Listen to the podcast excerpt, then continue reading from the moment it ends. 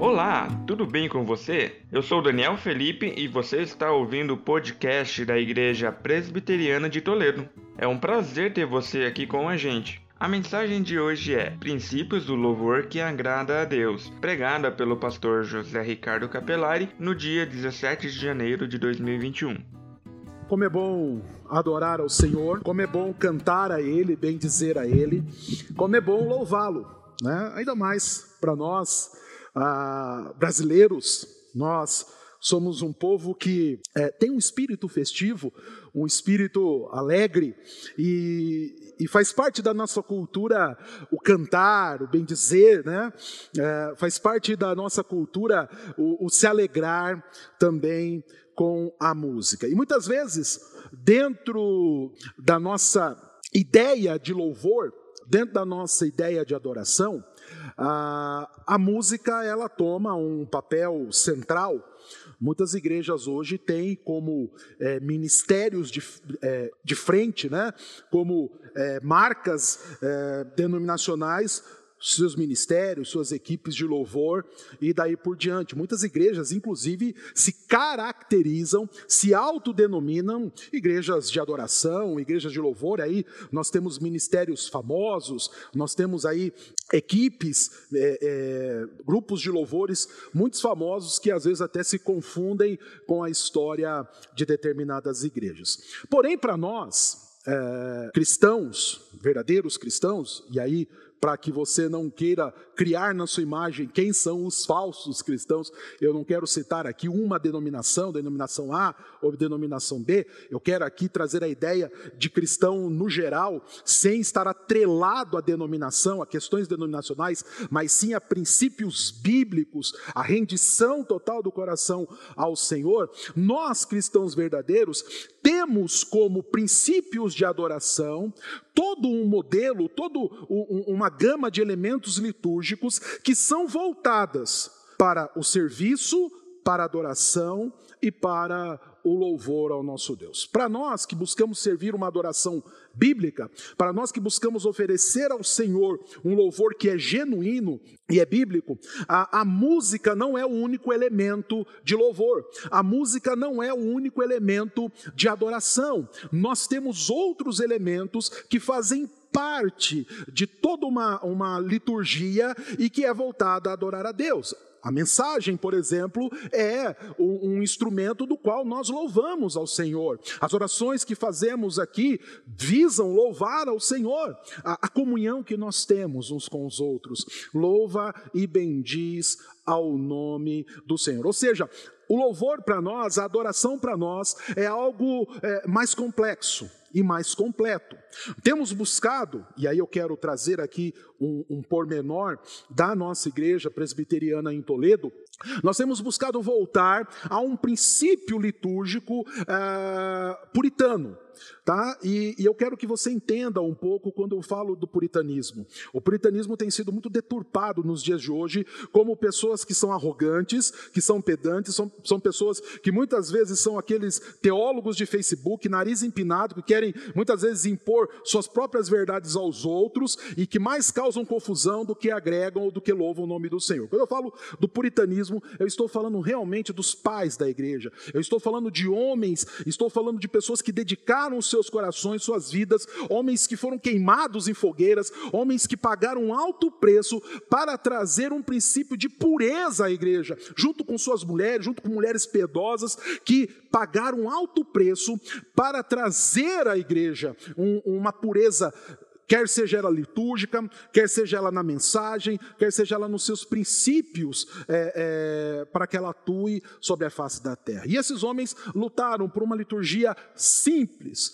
porém extremamente eficiente, e, acima de tudo, que glorifique o nome do Senhor. Então, quando nós enxugamos alguns elementos que muitas vezes você está acostumado, acostumado a ver em, outras, em outros lugares, em outros rincões, é, é, não é porque nos falta criatividade, pelo contrário, o que nós queremos é que você venha e, e foque no Senhor e adore ao Senhor, mas da maneira que agrada ao Senhor e não agrada aos homens. Muitas igrejas, na busca de, de uma adoração que cative pessoas, e aí muitas igrejas, muitas denominações têm usado a adoração, têm usado a, a música, têm usado o louvor como um, um instrumento comercial, eles vendem um, um, pacote de adoração, eles vendem um produto, né? E esse produto tem paredes pintadas, luzes que brilham, gelo seco que é lançado. Esse produto ele tem um apelo emocional. Esse produto ele é teatral, ele é bonito aos olhos. Esses dias atrás eu, eu, eu acompanhei uma igreja, eu estava tava vendo uma, um culto de uma igreja no, na internet e, e, e, de repente eu falei, olha, para que, que eu vou gastar 400, 500 reais com circo de soleil? O culto era uma, um, um, teatro do Circo de Soleil, pessoas penduradas e vai ali. E em um determinado momento eu me esqueci do Deus que estava adorando, me esqueci do culto e comecei a prestar atenção nas peripécias, aquilo lá é encantador e, e luzes brilham e fogos estouram e e as pessoas consomem aquilo. E é engraçado que muitos cultos, né, muitas reuniões, além de ter essas expressões teatrais, elas ainda vendem souvenirs.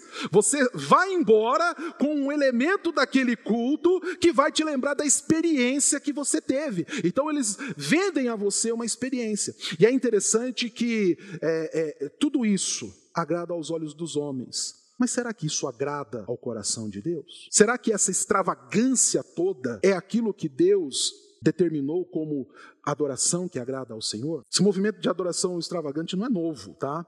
Isso aí redunda de anos, até décadas atrás. Me lembro quando isso começou. E muitas igrejas buscaram trazer isso, usando disso para cativar pessoas. Mas o louvor genuíno é o louvor que cativa pessoas? O louvor genuíno é o louvor que agrada a homens? Será que nós estamos é, entendendo o que é adoração genuína e verdadeira? 2021 para nós da Igreja Presbiteriana de Toledo, é um ano onde nós queremos trabalhar a ideia do compromisso, tá? Nós queremos tratar, uh, trazer à tua mente o teu coração, elementos, mensagens, nós queremos trazer todo o um ensinamento para uh, ajudar a você a viver um compromisso verdadeiro e sério com Deus. Um compromisso que transpassa, e aí quando a gente fala de compromisso em púlpito de igreja, quando a gente fala de compromisso em pregação, é, muitas vezes a ideia está ligada a dinheiro. Né?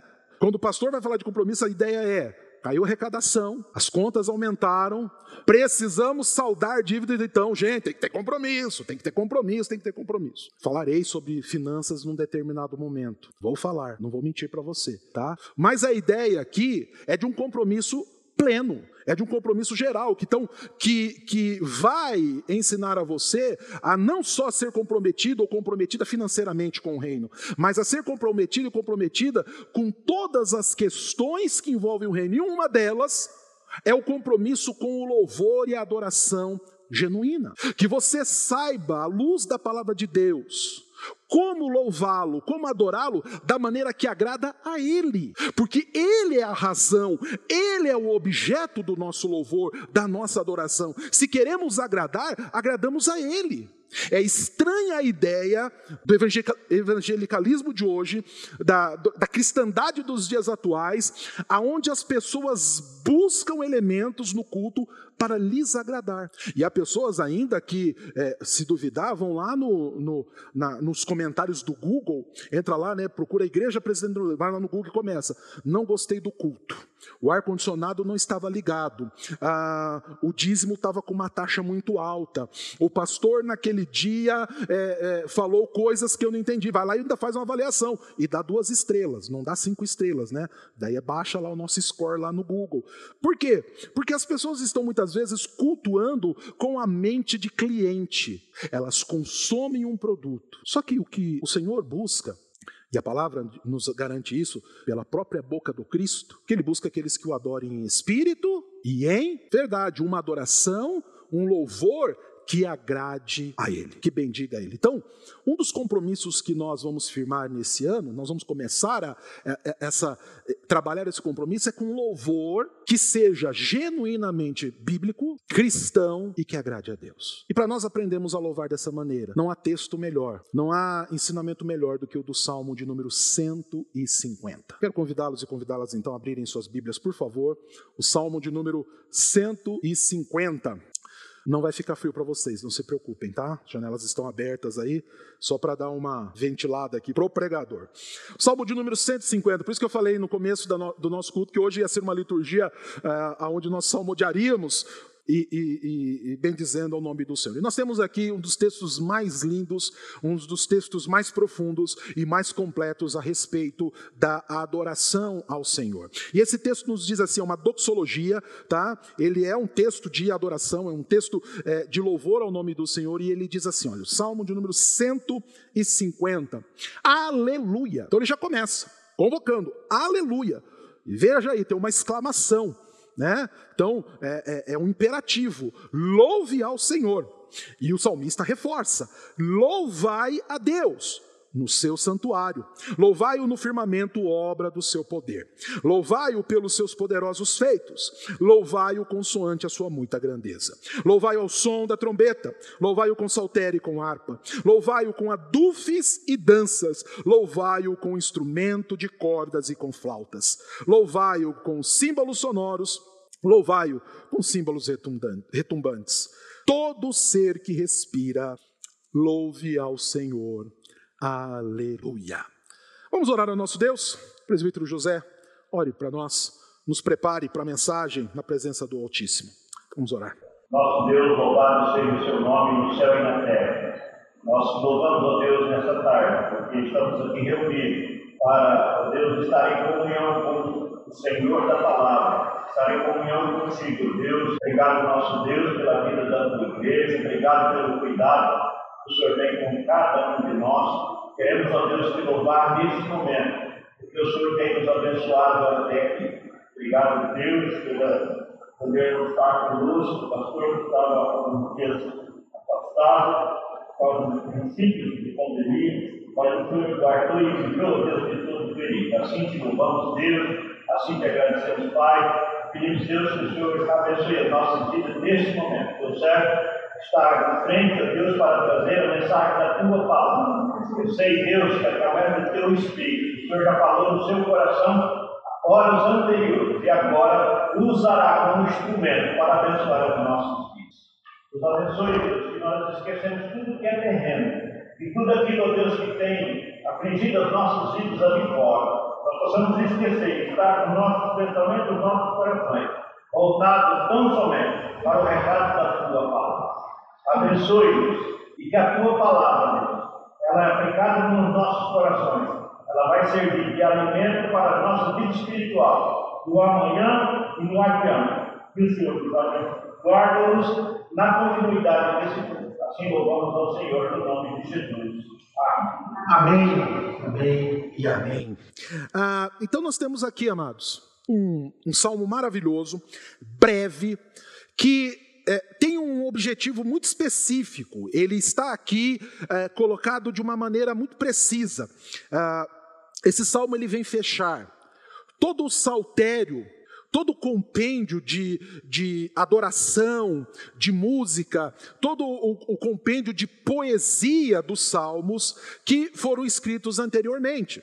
Ele está aqui fechando todos os salmos de degraus, ele está fechando aqui todos os salmos é, de ensinos, didáticos, todos os livros é, existentes. Não sei se você sabe, mas existem cinco livros é, é distintos dentro do livro dos salmos. Há salmos é, é, usados para questões específicas. Já preguei aqui, por exemplo, um, em um ou dois salmos dos degraus, que eram salmos que o povo de Israel ia cantando enquanto peregrinava peregrinava Jerusalém para adorar ao Senhor, né, no pós-exílio. Então, assim, é, os salmos eles são é, diversos. E este Salmo 150, ele vem fechar todo esse saltério, ensinando, trazendo o princípio que deve ser observado nessa adoração dos outros 149 é, salmos que nós temos reunidos aqui. E é tão é, importante e ele é, e ele é tão solene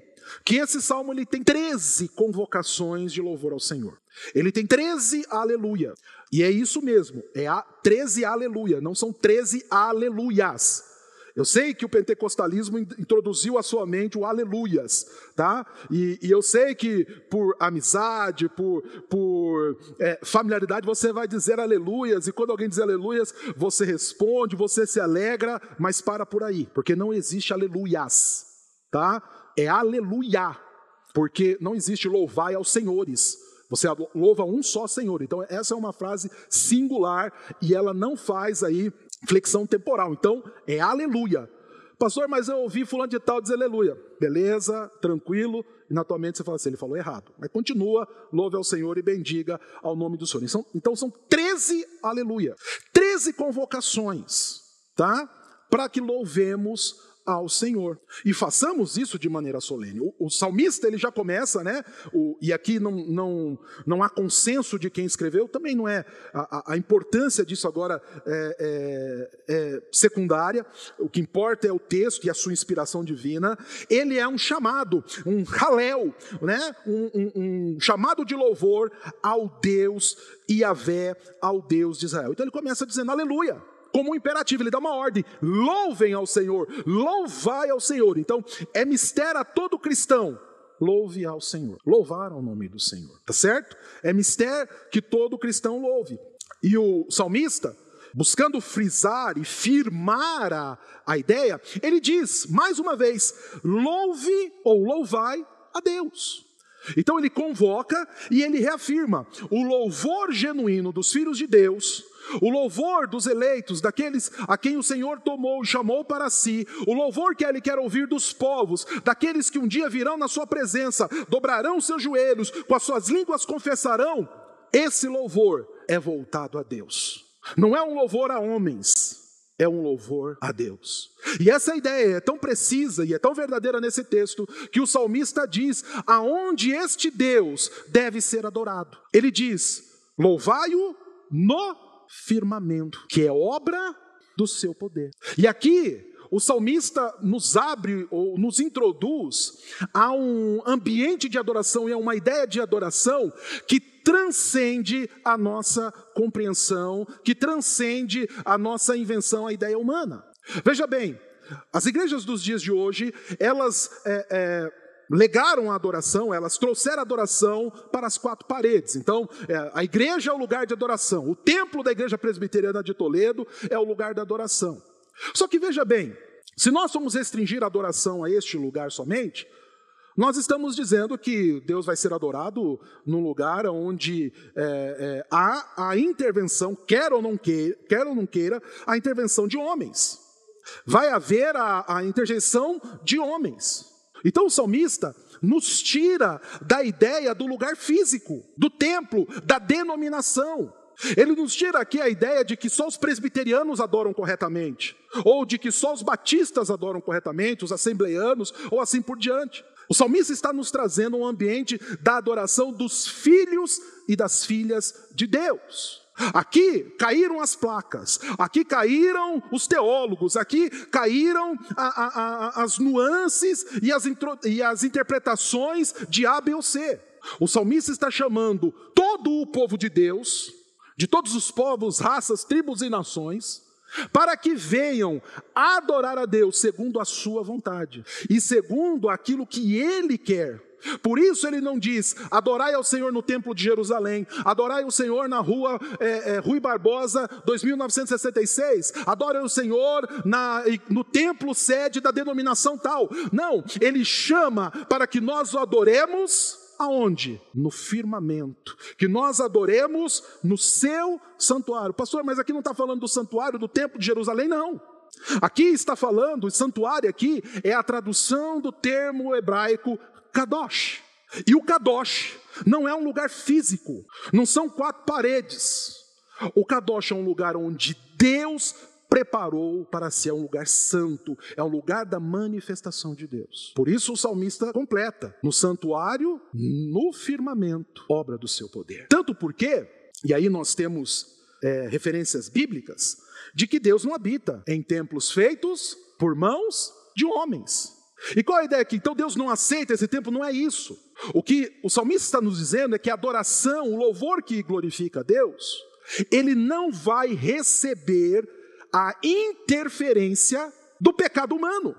Deus está chamando os seus filhos aqui a uma ideia transcendente. Aqui nós temos, e, e, e, e, isso aqui é uma interpretação, um exercício que eu fui fazendo e, trabalhando aqui. Aqui nós temos elementos, queridos, escatológicos. Aqui nós estamos naquela ideia de que fomos comprados por Cristo desde toda a eternidade, que fomos salvos por Ele desde todo o tempo, e que mesmo ainda sobre a face da terra, nós já vivemos os princípios e os meios da eternidade. É o já, mas o ainda não. Não estamos lá, mas pertencemos lá. E se pertencemos lá, a adoração que fazemos não é de cá, é de lá. E a adoração que fazemos então já não vai mais obedecer os princípios daqui, terrenos, mas vai obedecer os princípios estipulados por Deus. Então, já buscamos manifestar aqui na, na nossa vida terrena, enquanto estamos aqui, aquilo que o Senhor quer que façamos eternamente lá. E só conseguiremos se tivermos total entendimento. Aqui é uma adoração daqueles que conseguem contemplar pelos olhos da fé, conseguem contemplar porque conhecem toda a palavra, porque leram lá no Apocalipse, no último capítulo e no último versículo, que o Cordeiro, o Rei, ele é vencedor. Esses que estão adorando aqui, estão adorando com a ideia, com a mente de toda a obra consumada de Deus. Adoram o Cordeiro vencedor. Aquilo que, que o Senhor já completou, nós estamos adorando agora. Então, nós estamos adorando aquele que venceu. Então, é uma adoração eterna com princípios eternos. E se os princípios são eternos, se a adoração é com uma mente eterna, se nós buscamos fazer aquilo que é segundo a vontade de Deus e não vontade de homens, elementos que nos agradam ou que são inventados por nós não adentram essa adoração, porque ela não vai sofrer interferência, nem das vontades, nem das emoções, nem nas mãos dos homens. É uma adoração para ser feita onde? No Kadosh é para ser feita no firmamento, obra do seu poder. Não é uma adoração restrita à denominação A, B ou C. Não é uma adoração restrita a templo A, B ou C. É uma adoração que transcende que eu posso levar para outros lugares da minha vida. Então, esse princípio de adoração, esse princípio de louvor, ele serve para um domingo às 20 horas e 19 minutos, como serve para amanhã no meu trabalho, na faculdade, na prova do Enem, por onde quer que eu for. Por onde quer que eu vá, essa adoração vai me acompanhar, porque ela é um princípio eterno de filhos e filhas de Deus que o fazem em todo e qualquer lugar. Então, é uma adoração que se desvencilia de toda essa teatralidade que nós temos para ir obedecer e fazer a vontade de Deus. Então, o salmista nos convoca. O que, que nós devemos fazer? Louvar a Deus. Aonde? No lugar que ele determinou, segundo a sua vontade. E por que que nós louvamos? Ele diz, né? Nós louvamos porque ele executa poderosos feitos. Fe... E aqui, quando diz poderosos feitos, ele está falando de feitos que as, mãos dos homens não podem fazer que não são feitos humanos, não são conquistas humanas, são é, feitos que só o nosso Deus pode fazer. E nós louvamos consoante a sua muita grandeza. Então é uma adoração de alguém que está acima de nós. Alguém que é superior, então, desvencilia-se da nossa vontade, para que a vontade dele seja feita, para que ele seja adorado. Então, é, nós adoramos a Ele pelo que Ele faz, pelo que Ele representa. Então, nós somos chamados a reconhecer aquilo que Deus faz. Então, o louvor também ele expressa uma atitude de gratidão. Senhor, obrigado por tudo que o Senhor tem feito. Obrigado porque o, por tudo que o Senhor tem executado. Obrigado, ó Pai, porque mesmo sem querer e, e, e, e mesmo me cuidando, a Covid me acometeu. Louvado seja o nome do Senhor. Bendito seja o nome do Senhor. É o princípio que Jó usa na sua adoração. Deus deu, Deus tirou. Louvado seja o nome do Senhor. Então não é uma adoração atrelada às coisas desse mundo. A cabeça de Jó não está preocupado com o que veio ou com o que foi. A cabeça de Jó, o coração de Jó está preocupado com o que Deus fez. E se Ele fez, mesmo que eu não entenda, e, e muitas vezes nas minhas limitações não aceite, esquece a ideia de livre-arbítrio aqui, tá? Esquece, não existe. Mesmo que eu não aceite, ainda assim o que Deus faz é santo e agradável. E eu louvo, e eu agradeço, e eu executo, né? Porque Deus está acima. Muitas vezes eu não vou entender, mas meu coração pertence a Ele, minha vontade é dele, e eu faço então o que lhe agrada. Então, o salmista nos traz essas duas primeiras ideias. E aí ele continua dizendo: Louvai a Deus, no versículo 3, ao som da trombeta, Louvai-o com soltério e com harpa. Louvai-o com adufes e danças. Daqui a pouco eu vou falar das danças, não se preocupe, tá? Louvai-o com instrumentos de cordas e com flautas. Louvai-o com símbolos sonoros. Louvai-o com símbolos, símbolos retumbantes. E aí então, o salmista introduz aqui para nós, ele fala, nos chama a adorar, dizendo que nós devemos adorar a Deus. Aí ele nos diz o porquê nós devemos adorar, né? Pelos seus poderosos feitos, porque ele é grande. E aí ele nos diz como nós devemos adorar, de que maneira nós devemos adorar, quais ferramentas nós devemos usar. E aqui eu vou pedir uh, uma liberdade para os irmãos e irmãs. Eu não vou fazer uma, um, eu não vou discorrer sobre os, o, as particularidades de cada um desses instrumentos tá? É, os símbolos os, e, as outras coisas aqui. Você pode depois fazer um, dar um Google lá, vai ter descrição de cada um deles, quantas cordas tinham, como fazia, quem usava, etc, etc e tal. Nessa parte aqui eu quero usar, eu quero é, usar um princípio de Calvino aqui. Eu quero, eu quero fazer menção a um comentário que Calvino faz a esse texto. E Calvino aqui ele não dá ênfase à, à particularidade dos instrumentos. Mas ele dá ênfase aqui o porquê esses instrumentos são citados. E Calvino nos diz, e aí eu estou parafraseando Calvino, ele nos diz que os elementos que estão aqui descritos estão aqui por conta de sua complexidade. São instrumentos difíceis de serem tocados e que exige dos músicos que os tocam muita disciplina, muito treinamento, muito empenho. Eram instrumentos que exigiam um grande é, é, tempo de exercício uma dedicação, uma disciplina para que fossem tocados. E Calvino nos diz que Deus coloca esses instrumentos aqui e pede que o salmista o descreva para nos chamar, nós, os seus filhos, e aí eu quero que você é, saia da ideia só dos musicistas, tá? Porque eu vou usar aqui alguns outros elementos a respeito da, do louvor da adoração. Ele chama a nós, os seus filhos, a nos dedicarmos com excelência à adoração ao Senhor. Então a ideia desses instrumentos aqui é que enquanto os seus, é, é, aqueles que usavam, precisavam se ocupar muito tempo aprendendo, estudando para poderem tocá-lo, eles estavam distantes de outras coisas, de outras distrações. A disciplina exigida para que eles tocassem bem esses instrumentos afastavam a mente e o coração deles de coisas supérfluas. A disciplina ela tem essa particularidade. Quanto mais disciplinado nós somos, menos devagar, eh, menos divaga a nossa mente. Então, quanto mais nós nos dedicamos a alguma coisa, menos tempo nós vamos ter para é, é, amenidades, peculiaridades e coisa e tal. E tem faltado muita disciplina aos filhos de Deus. Não só na dedicação a aprender sobre música. Eu vou usar um outro exemplo aqui, porque a gente, quando fala de louvor, só fala de música. Eu vou usar o exemplo dos pastores.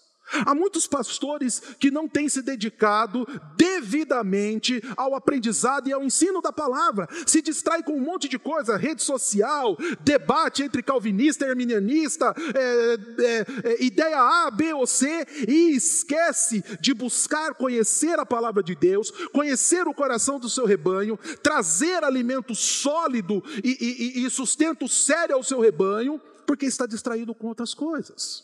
Há líderes que não conseguem governar bem aquilo que o Senhor lhes confia, por quê? Porque estão distraídos, estão preocupados com outras coisas. A mente ficou mundana e eles se afastaram dos desejos e dos princípios da vontade de Deus. Deus tem chamado adoradores que o adorem em espírito e em verdade, com excelência. Então, a excelência que nós aplicamos em qualquer área da nossa vida glorifica a Deus. Quando eu busco ser excelente na minha profissão, quando eu busco ser excelente nos meus estudos, quando eu busco ser excelente nas minhas obrigações familiares, como um marido excelente, uma esposa excelente, filha excelente e, e, daí por diante, em tudo isso Deus é glorificado. Só que a excelência, ela é complexa.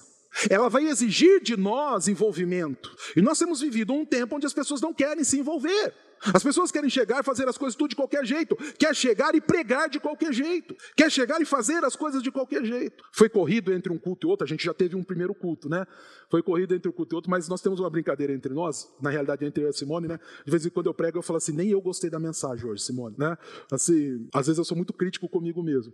Mas esse sermão aqui, queridos, faz tempo que eu estou me debruçando nele. É um texto pequeno, mas faz tempo que eu estou eu tô ali, estou batendo nele, estou estudando, estou indo, tá? Né? E eu ia comentar que esse mundo não deu tempo entre o todo, mas eu vou comentar hoje, até eu gostei do sermão. Porque ele foi preparado, exigiu de mim, eu, eu busquei excelência, eu fui estudar. E isso glorifica o nome do Senhor. Essa complexidade das coisas glorifica o nome do Senhor. E às vezes a gente faz tudo de qualquer jeito, a gente adora de qualquer jeito, a gente vem para a igreja de qualquer jeito. Quando nós temos aqui a descrição desses esses instrumentos aqui, que são instrumentos difíceis, complexos, você precisa ter reverência, você precisa dedicar-se, você precisa olhar com atenção para Ele, nos arremetendo à ideia de reverência. Muitas vezes tem faltado ao povo de Deus reverência. O povo de Deus adentra a casa do Senhor de qualquer maneira, com qualquer mente, com qualquer ideia, com qualquer princípio. O povo de Deus tem adentrado no, no, casamento com qualquer ideia, com qualquer princípio. O povo de Deus tem adentrado no mundo dos negócios com qualquer ideia, com qualquer princípio. O povo de Deus tem dizimado com qualquer ideia, com qualquer princípio. Falta reverência.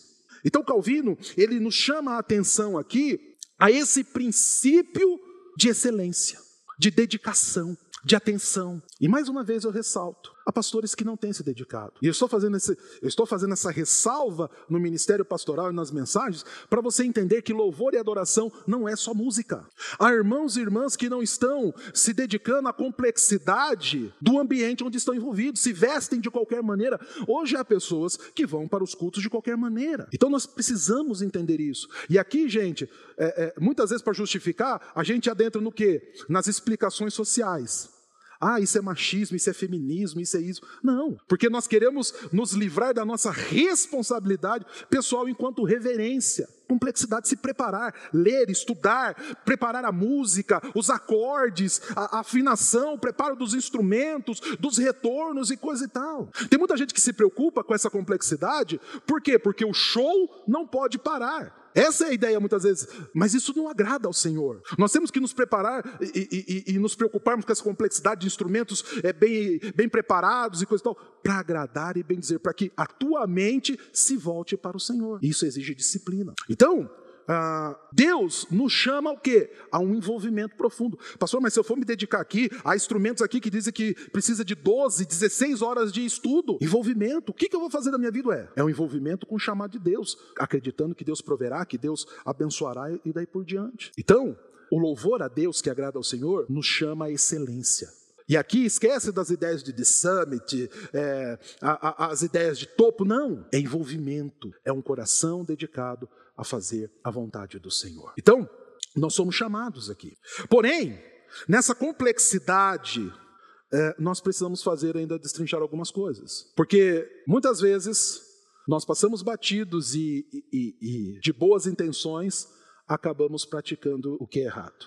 E aqui nós temos um elemento que causa muita polêmica, principalmente no meio reformado e tudo mais, porque o capítulo 4, aliás, o verso 4 do capítulo 150, diz assim: olha, louvai-o, e eu prometi que eu ia falar, então eu vou falar, louvai-o com adufes e danças. Pastor, está dizendo que pode dançar. Como que essa história aí da igreja presbiteriana não pode ter ministério de dança? A partir de hoje, então, nós vamos dançar. Menininho de colã, né, com, com aquela malha de bailarino, as meninas com véus colorido, vamos piscar luz, nós vamos é, fazer gelo seco aqui, vai ter pirueta, nós vamos pendurar umas coisas no teto, o povo vai pular, vai rodopiar e vai ser lindo. Começou amanhã, fechou, hashtag dança. Beleza? Não, não vai ter. Não vai ter porque eu preciso te ensinar o que está dizendo aqui. Eu preciso trazer a sua mente a verdade da palavra. E aí, quando a nossa tradução ela vem, é, eu já teve um outro texto uma vez que eu, eu falei, eu vou usar a mudar a tradução. E aqui, mais uma vez, eu vou precisar trazer aqui a sua mente, a sua visão, o que é correto. Está dizendo aqui, louvai-o quando fiz danças, pastor. Então, me convença. Esses dias eu estava vendo uma pessoa falando de um outro texto e ele disse: Ó, oh, está tá dizendo isso, me convença do contrário. Eu não tenho essa pretensão, porque também não estou querendo aqui extenuar o texto, mas eu quero trazer ensinamento. E nós temos aqui uh, danças como a tradução do original Machu, tá? M-A-C-H-W-L. Machu, tá? E esse termo é traduzido como dança. Não é isso que está escrito aí no, no versículo 4? Dança. Só que se você voltar um pouquinho comigo, uh, você vai ver no Salmo 149, verso 3, escrito o seguinte: só você deixar a tua Bíblia aberta, acompanha comigo. 149, 3. O que está dizendo lá? Está dizendo assim: louvem-lhe o nome com. O que está no 149, 3? Com flauta. Sabe o que é flauta aí? Machu. O que é dança no, no 150 é flauta no 149. Pastor, o que está acontecendo? Vou explicar. Mas antes eu quero que você desconstrua umas ideias aí. Tem gente que fala assim: não, está escrito dança é dança. Está escrito dança, tem que dançar. Se você for no 149, verso 5, me ajude lendo aí. O que está escrito no 149, 5? Exultem de glória os santos, de que maneira? No seu leito candidato. Então, amanhã, segunda-feira, todo mundo com a cama aqui na igreja, deitado, louvando ao nome do Senhor. Está dizendo que é na cama, no seu leito. Então, nós já destruímos aqui, ou fazemos cair por terra, rapidamente, a ideia da, tra da, da tradução é, literalista. Tá? Então, aqui vai exigir de nós uma interpretação e um pouco de conhecimento cultural. Tá? Então, ah, não é para a gente trazer aqui uma. Está dizendo dança, então dança. Então, aqui nós temos dança como a tradução de machu. Dança, como nós conhecemos, essa dança que muitas vezes a gente vê acontecendo na igreja com elementos vindos do mundo. Por que, que eu digo elementos vindos do mundo? Muita da dança que a gente vê na igreja, dito dança profética, ela tem elementos do balé, ela tem elementos do jazz. Os mais, mais novos aqui não vão saber, mas antigamente as meninas, quando eram novas, iam para a escola de jazz. As mais, as mais experientes vão saber do que eu estou falando. Tinha escola de jazz. Né? Então tem o elemento do jazz, tem alguns que trazem samba, tem, ou seja, são elementos culturais que são introduzidos nesse, nessa dança, tá? Inclusive com roupas e coisa e tal. Essa dança, ela recebeu a influência do mundo, tá? Do mundo que eu digo da cultura desse mundo. E essa dança na Bíblia não é machu. Essa dança na Bíblia é chu. C-H-W-L, Shu. E era considerado, dentro da liturgia e dos princípios religiosos de Israel, como uma dança pagã. Dança que, que tinha elementos do corpo e que, inclusive, mesmo que as pessoas não queiram, traz uma certa sensualidade. A gente vê muito ministério de dança na igreja com roupa grudada, com, com, com certos elementos que trazem, mesmo que não queiram, uma sensualidade. Dentro da cultura judaica, a cultura do qual nós estamos analisando aqui, esse tipo de dança era shu. E nós estamos falando aqui de machu. E machu aqui ele pode ser traduzido como flauta, como a gente viu no, no 149.3, mas ele pode ser traduzido, e aí eu faço referência a alguns outros textos, por exemplo, eu citei o 149.3, mas tem o, o, o, Salmo 30, verso 11, Jeremias 31, 13, Lamentações é, 5, 15, em todos esses textos está esse termo machu, que é traduzido aqui como dança. E nesses outros textos, nenhum deles está, a, a tradução é dança.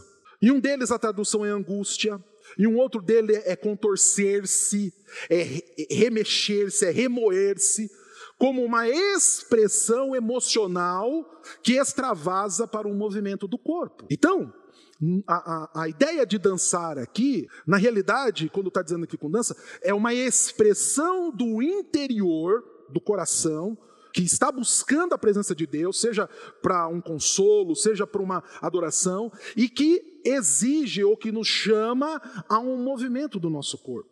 Machu também, dentro de, um, de uma questão cultural, era um tipo de dança judaica feita em roda. Se você já viu alguma expressão cultural de, de Israel, você vai ver que eles têm danças circulares, danças de roda, eles têm tamborios e coisa e tal.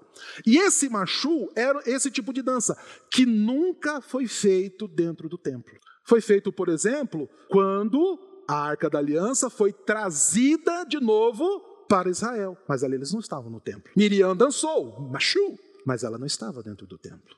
Então, não adianta nós queremos introduzir a adoração aquilo que a adoração não chama para si. Por isso, mais uma vez eu reafirmo, não teremos dança.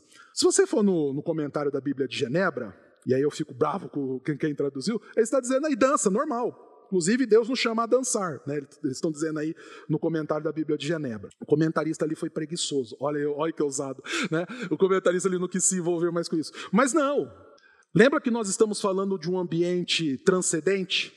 Lembra que nós estamos falando de uma adoração com princípios eternos? O Senhor, em um determinado momento, vai nos permitir que toda a nossa expressão seja dada a Ele como sinal de adoração. Mas aonde? Quando a obra estiver consumada, plenamente consumada. Quando nós estivermos plenamente na presença dele, lá nós poderemos inclusive usar as nossas expressões corporais. Por quê? Porque lá já não haverá mais a influência do pecado, lá não haverá mais a sensualidade, lá não haverá mais a, a influência dos homens, da mente, do corpo ou de qualquer ideia dos homens. Lá nada vai nos distrair ou desconcentrar do Altíssimo.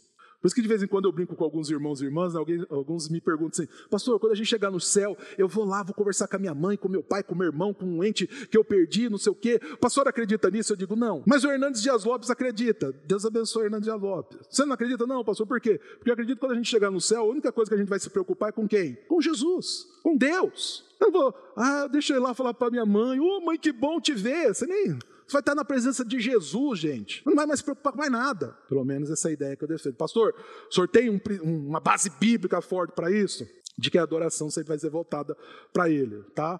Mas uh, tem os que acreditam, fique na fé, na esperança, no amor aí, permaneça firme. Mas lá no céu a adoração vai ser o Senhor e nada vai nos distrair. Nem a malha do, do menininho da igreja, nem o, o, o véu da irmãzinha que vai rodopiar, nada vai nos distrair nós adoraremos a Ele em espírito e em verdade. Então, é, nós estamos pensando aqui numa expressão que vai nos levar à totalidade, mas diante da obra consumada. Essa ideia, só para que você possa ilustrar na sua mente, pode ser muito bem entendida lá no, no texto do, de Mateus, no capítulo 9, os versos 14 e 15. Até separei aqui Jesus diz assim: olha, Mateus 9, 14 e 15. Vieram depois os discípulos de João e lhe perguntaram: Por que jejuamos nós e os fariseus muitas vezes e os teus discípulos não jejuam?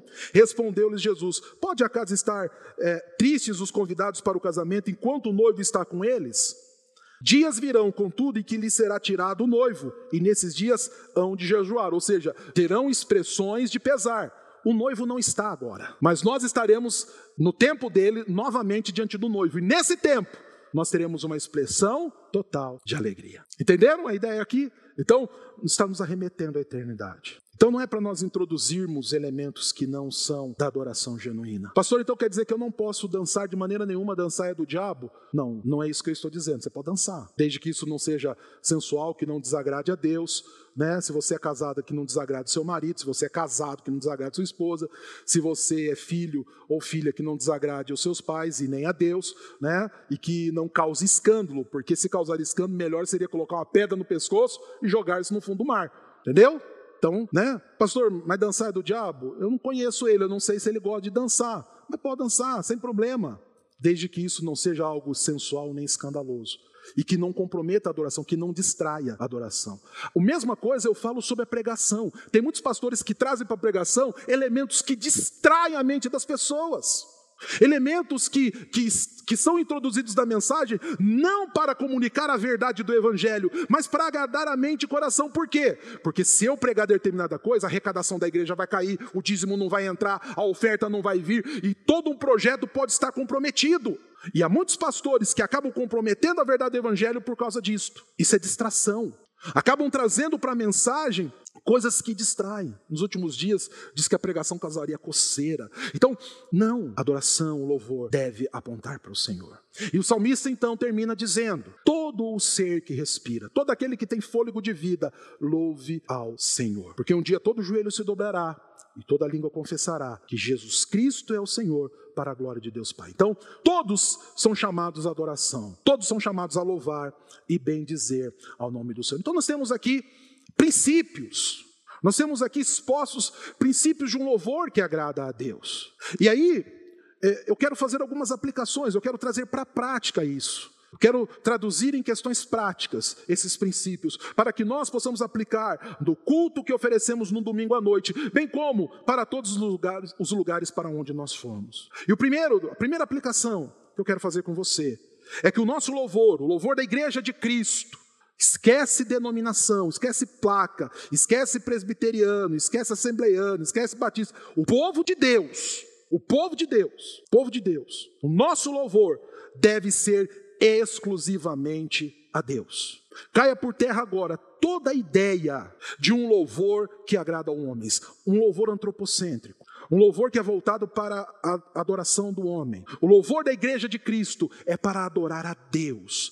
Deus é o objeto do nosso louvor. Ele é o objeto da nossa adoração. Então, é a Ele que eu quero agradar, é a Ele que eu quero bendizer, é a Ele que eu quero exaltar. Nós devemos abandonar essa, essa mente clientelista que há dentro da igreja. É o Senhor, não é o pastor, não é o líder ou a líder, não, é a Deus. O pastor não vai agradar as ovelhas, ele vai agradar a Deus, porque ele deve ser adorado.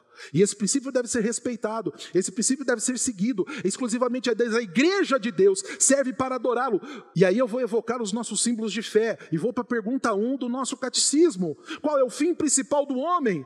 Adorar a Deus e gozá-lo, cultuá-lo, bendizê-lo eternamente.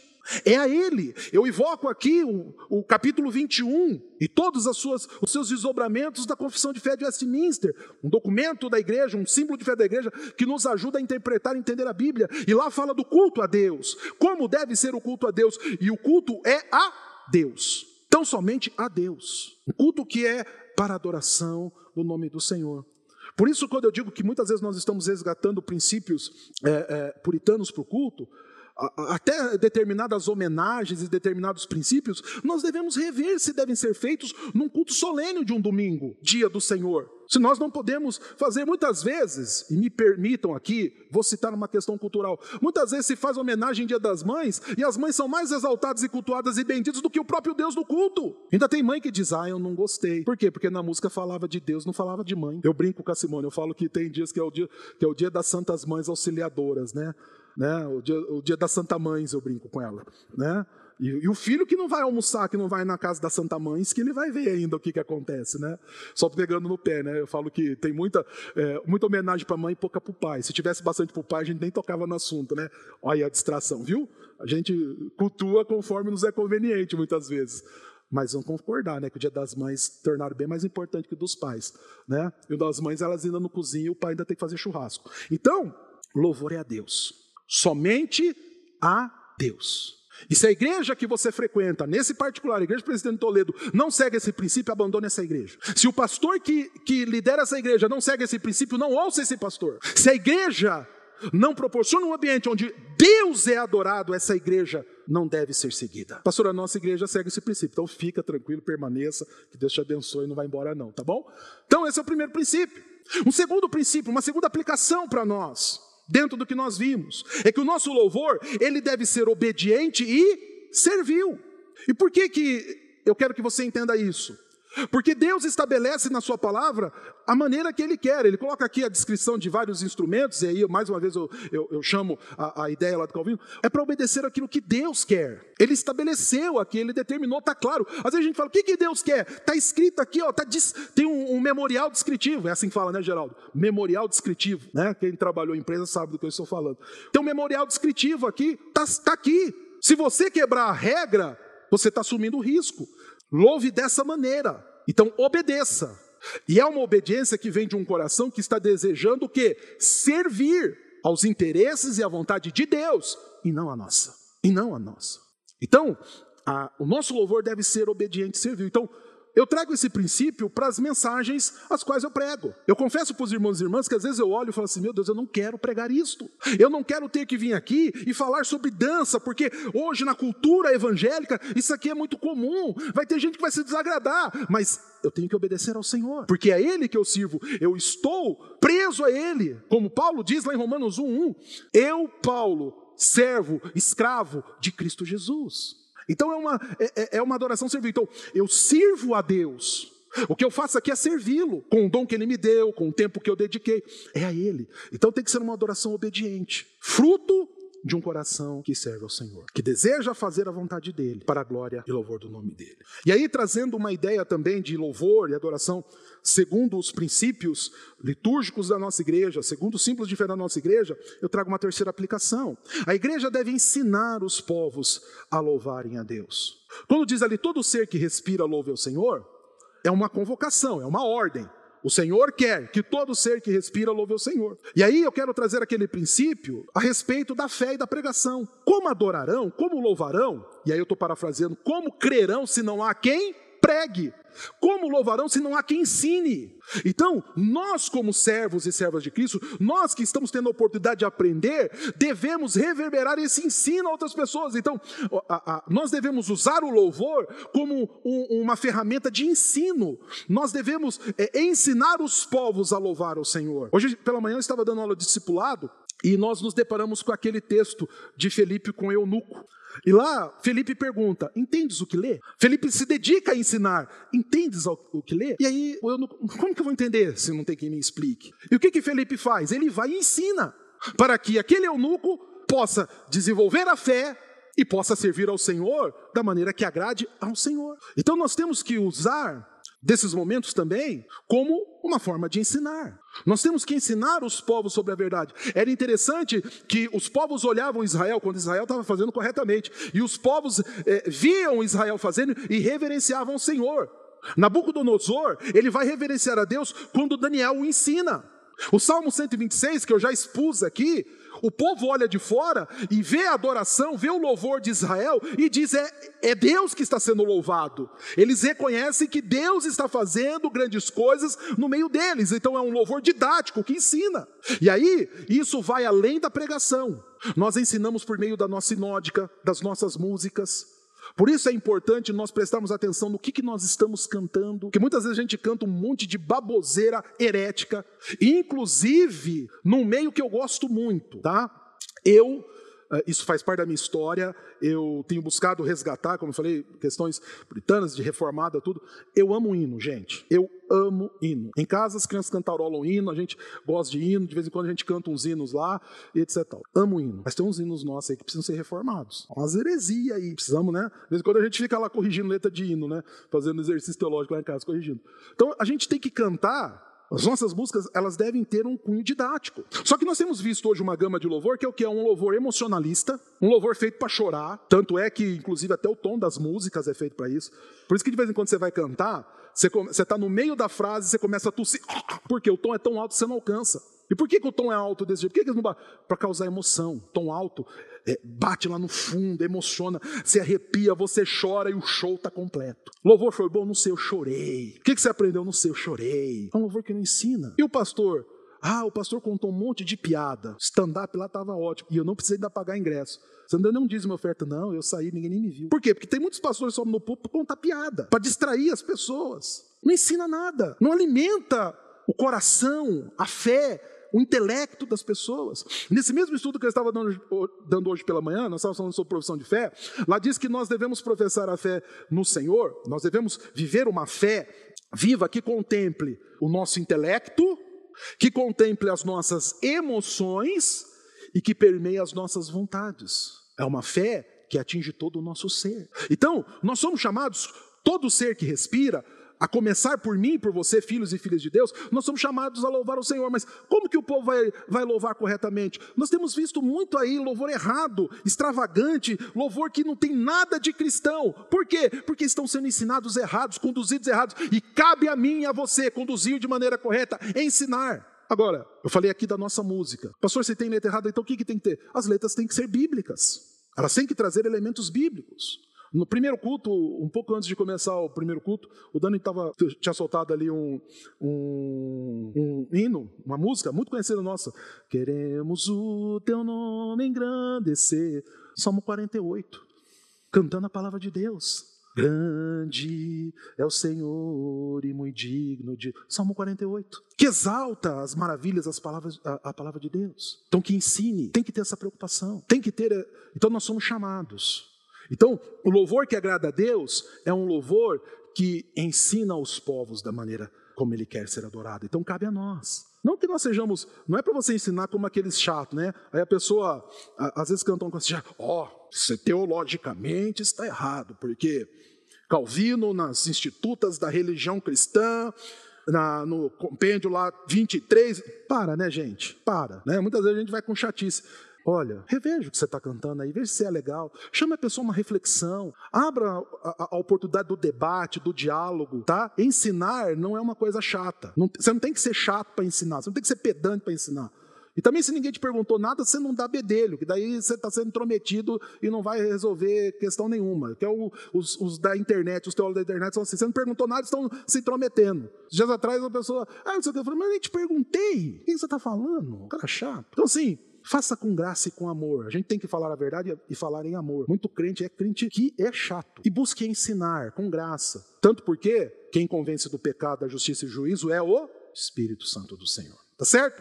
Então, tenhamos um louvor que ensine, que bendiga ao Senhor, o nosso Deus. E que ensine os povos, para que eles cheguem, para que todos os povos, de todas as raças, tribos e nações, dobrem os seus joelhos diante do Senhor, abram suas bocas e confessem a Jesus como seu Salvador. Então, nós temos aqui, sem invencionismo, sem distrações, os princípios estão aqui, descritos e bem colocados. E agora você tem ainda, sabendo sobre o Kadosh, Machu, agora você está sendo aqui, inclusive, poliglota, né? Olha que pretensão minha, né? Então, não tem para onde escapar. Adore o Senhor da maneira que agrada e bem diz. Esse é um compromisso que nós vamos assumir em 2021. Dentro de todos os compromissos que nós queremos, esse é um dos compromissos. Adorar ao Senhor da maneira que lhe agrada e que exalta o seu santo nome. Amém? Nós vamos orar enquanto nós oramos. Quero convidar o presbítero Douglas, o presbítero Geraldo, que já se posicionem para a nossa Santa Ceia. E eu peço que você feche os teus olhos e baixe a sua fonte nesse momento em nome de Jesus. Santo Deus, nós te exaltamos e, e declaramos as tuas maravilhas aqui neste momento. E agradecemos, ó Pai, por termos diante de nós, dos nossos olhos e, e, e, das nossas mentes, ó Pai, o ensino da Tua palavra. Eu peço, ó Pai, que o Senhor nos ajude e que nós possamos aplicar esses ensinos, ó Pai, uh, diligentemente às nossas vidas. E a partir daí, Senhor, uh, possamos levar esse ensino adiante para a glória de Deus Pai. Perdoa-nos, ó Pai, as nossas falhas, inclusive as minhas cometidas aqui na exposição desse texto, e, e que nós, ó Pai, aprendamos é, cada dia mais com o Senhor. Abençoe o teu povo, abra a mente o coração do teu povo para a tua honra e glória, em nome de Cristo Jesus. Amém e amém. Vamos orar então? Pai, obrigado, obrigado, Senhor, pela oportunidade de louvar o teu nome, de estarmos reunidos como igreja, isso é muito bom. Que falta isso faz das nossas vidas. Obrigado pela oportunidade que o Senhor nos dá. Obrigado pela vida dos nossos visitantes, ó Pai.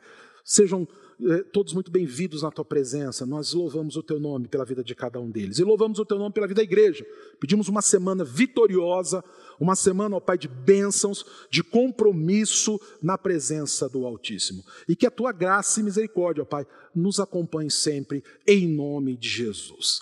E que a graça do nosso Senhor e Salvador Jesus Cristo, o amor de Deus Pai Todo-Poderoso, o consolo, a autoridade, a comunhão e o poder do Espírito seja conosco hoje e eternamente. Amém e amém. Que Deus te abençoe, que o Senhor te guarde, que o Senhor te fortaleça. Cumprimente teu irmão, não pode abraçar, cuidado aí com os cumprimentos, não aglomere, mas que o Senhor te dê uma semana vitoriosa. Abraço a todos, fiquem com Deus. Daqui uns dias eu estou de volta, vou ficar com saudade. Que Deus abençoe a todos em nome de Cristo Jesus.